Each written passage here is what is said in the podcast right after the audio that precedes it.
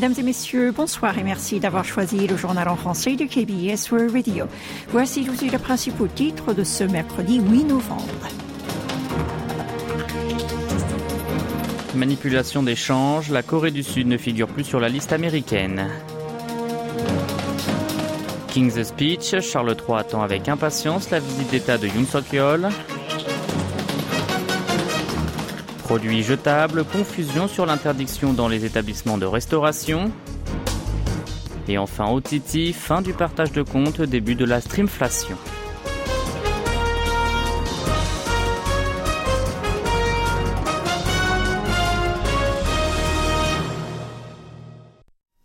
Les États-Unis ont fini par retirer la Corée du Sud de leur liste des nations à surveiller pour leurs pratiques monétaires. C'est ce qu'a annoncé mardi le département du Trésor.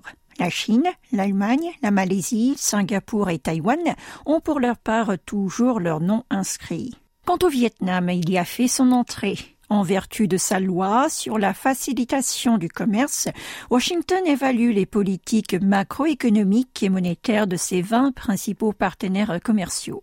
Ceux qui ont réalisé un excédent commercial avec les USA supérieur à 15 milliards de dollars, un excédent courant supérieur à 3% de leur produit intérieur brut et un achat net de billets verts pour un montant dépassant 2% de leur PIB pendant 8 mois sur une période d'un an sont classés manipulateur. Séoul figurait donc sur cette liste-là depuis 2016, mais il a été retiré cette fois-ci avec la Suisse car il ne correspondait qu'à la première catégorie, c'est-à-dire réalisation d'un excédent commercial avec Washington supérieur à 15 milliards de dollars. Il est vrai que la Corée du Sud avait déjà rempli les critères au premier semestre, mais avait été conservé car le pays de l'oncle Sam exige que cela dure au moins deux semestres de suite. Thank you. Le roi d'Angleterre Charles III a exprimé hier son impatience au sujet de la visite d'État du président sud-coréen Yoon Suk-yeol en Grande-Bretagne prévue du 20 au 23 novembre. Il a tenu ses propos lors de son premier discours du trône au Parlement britannique. Selon le bureau présidentiel de Yongsan, le chef de l'État sud-coréen accompagné de son épouse Kim Kon-hee se rendront au Royaume-Uni à l'invitation du monarque. Cette visite d'État sera aussi l'occasion de célébrer le 140e anniversaire de l'établissement des relations diplomatiques entre les deux nations. Yoon s'envolera ensuite pour la France afin de promouvoir la candidature de Busan à l'organisation de l'exposition universelle 2030. Quant au secrétaire d'État américain, il est attendu aujourd'hui en Corée du Sud pour une visite de deux jours. Anthony Blinken, qui a participé à la réunion des ministres des Affaires étrangères du G7 à Tokyo, doit arriver ce soir à Séoul. C'est la première fois en deux ans et demi que le chef de la diplomatie des États-Unis se rend au pays du matin clair. Il s'agit donc de son premier déplacement depuis l'arrivée au pouvoir du président de la République Yoon Song-yeol en mai 2022, qui prévoit d'ailleurs de le recevoir. Le ministère sud-coréen des Affaires étrangères s'attend à ce que ce voyage permette à son chef Pak Jin et à son homologue américain de discuter en profondeur du dossier nord-coréen, de la sécurité économique, des technologies de pointe, ainsi que de la situation régionale et internationale.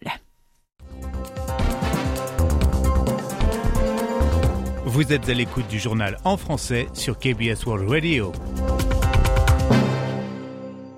La balance des paiements courants de la Corée du Sud en septembre a affiché un excédent pour le cinquième mois consécutif et ce en raison d'une baisse plus importante des importations que des exportations. Selon les chiffres publiés aujourd'hui par la BOK, le surplus a atteint 5,42 milliards de dollars. Il s'agit d'une valeur plus élevée que celle du mois d'août. Cependant, l'excédent cumulé du pays du matin clair entre janvier et septembre s'est élevé à 16,58 milliards de dollars. Cela représente une baisse de 35,6% par rapport la même période de l'an dernier. Dans le détail, en septembre, les échanges de biens ont dégagé un surplus pour le sixième mois d'affilée avec 7,42 milliards de dollars.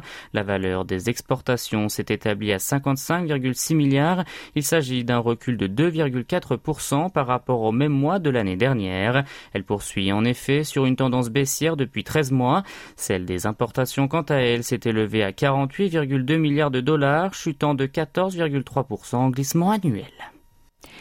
À partir du 24 novembre prochain, certains produits à usage unique auraient dû ne plus être servis dans les établissements de restauration Corée du Sud. Pourtant, à environ deux semaines du jour J, le gouvernement a fait marche arrière. Hier, les autorités ont expliqué avoir pris en compte la charge des petits commerçants alors qu'ils souffrent déjà de l'inflation et des taux d'intérêt élevés. Dès aujourd'hui, la confusion s'est sentie auprès des restaurateurs à Séoul. Ho, qui tient un restaurant à Yongdongpo, a confié au micro de la KBS que malgré la campagne pour l'interdiction du plastique, il gardait un stock de gobelets, de paille jetables, car il en avait commandé beaucoup en avance et certains clients en réclament toujours. Ils disent que le goût et le parfum des boissons sont différents lorsqu'on les boit sans paille. Huang, qui gère quant à elle un café dans le même arrondissement, est un peu nerveuse, car cela ne fait pas longtemps que les fonctionnaires sont passés pour annoncer que c'est bientôt la fin de la vaisselle jetable, mais suite à l'annonce gouvernementale d'hier, elle ne sait plus sur quel pied danser. Les associations écologiques ont d'ores et déjà émis des critiques indiquant que cette décision visait à séduire les électeurs à l'approche des législatives prévues en avril prochain, la Green Korea a par exemple reproché au ministère de l'Environnement d'avoir mal préparé les directives, avant d'ajouter que les consommateurs font de moins en moins confiance aux autorités. Actuellement, au pays du matin clair, 30 milliards de gobelets à usage unique sont jetés chaque année. Les multinationales de commerce dites over the top ou OTT comme Netflix ou Disney se mettent successivement à interdire le partage de comptes tout en augmentant les prix des abonnements. Comme un peu partout dans le monde, les utilisateurs sud-coréens qui doivent ouvrir davantage leur portefeuille ne peuvent qu'être mécontents. Kim Sang-yop, interviewé par la KBS, est l'un d'entre eux. Cet homme utilisait jusqu'ici au total 5 services OTT. S'il était abonné à chacun d'entre eux, il devait payer 60 000 won ou 40 euros par mois. En partageant pourtant les comptes avec sa famille et ses amis, il ne devait dépenser que 12 000 won, moins d'un quart donc. Mais dès ce mois de novembre, il doit verser 10 000 won de plus car Netflix a demandé de payer un surplus de 5 000 won pour les membres de la famille qui n'habitent pas sous le même toit. Quant à Disney+, il a augmenté l'abonnement mensuel de 4 000 won. Cet utilisateur discute donc avec ses proches s'ils doivent continuer à regarder tous ces contenus en investissant autant, alors que les plateformes nationales comme Tving ou Wave s'apprêtent elles aussi à leur emboîter le pas. On parle ainsi de streamflation. Un habitant du pays du matin clair serait actuellement abonné à 2,7 services par contournement.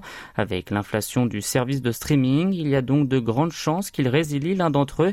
Mais lequel? De l'avis des experts, il rompra d'abord le contrat avec une entreprise locale, comme cette dernière a des contenus moins divers et variés par rapport à ses concurrents multinationaux.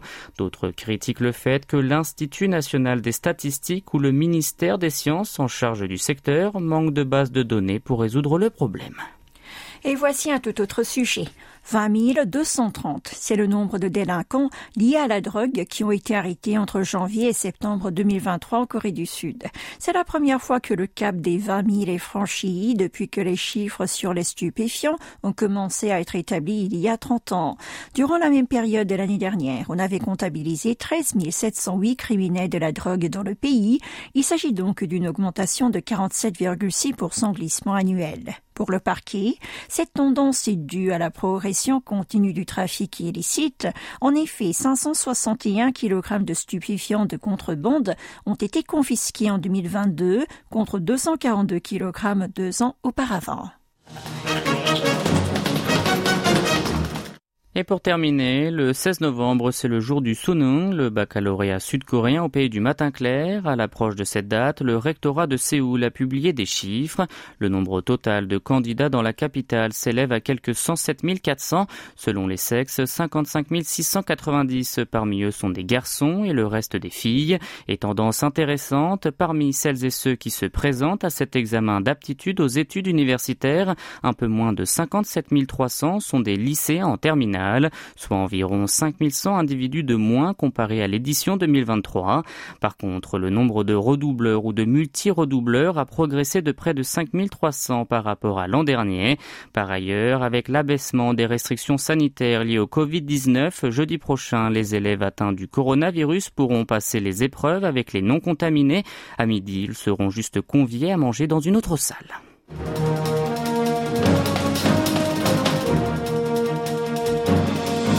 C'est la fin de ce journal qui vous a été présenté par Roy Young et Maxime Lalo. Merci d'avoir été à l'écoute et bonne soirée sur nos ondes.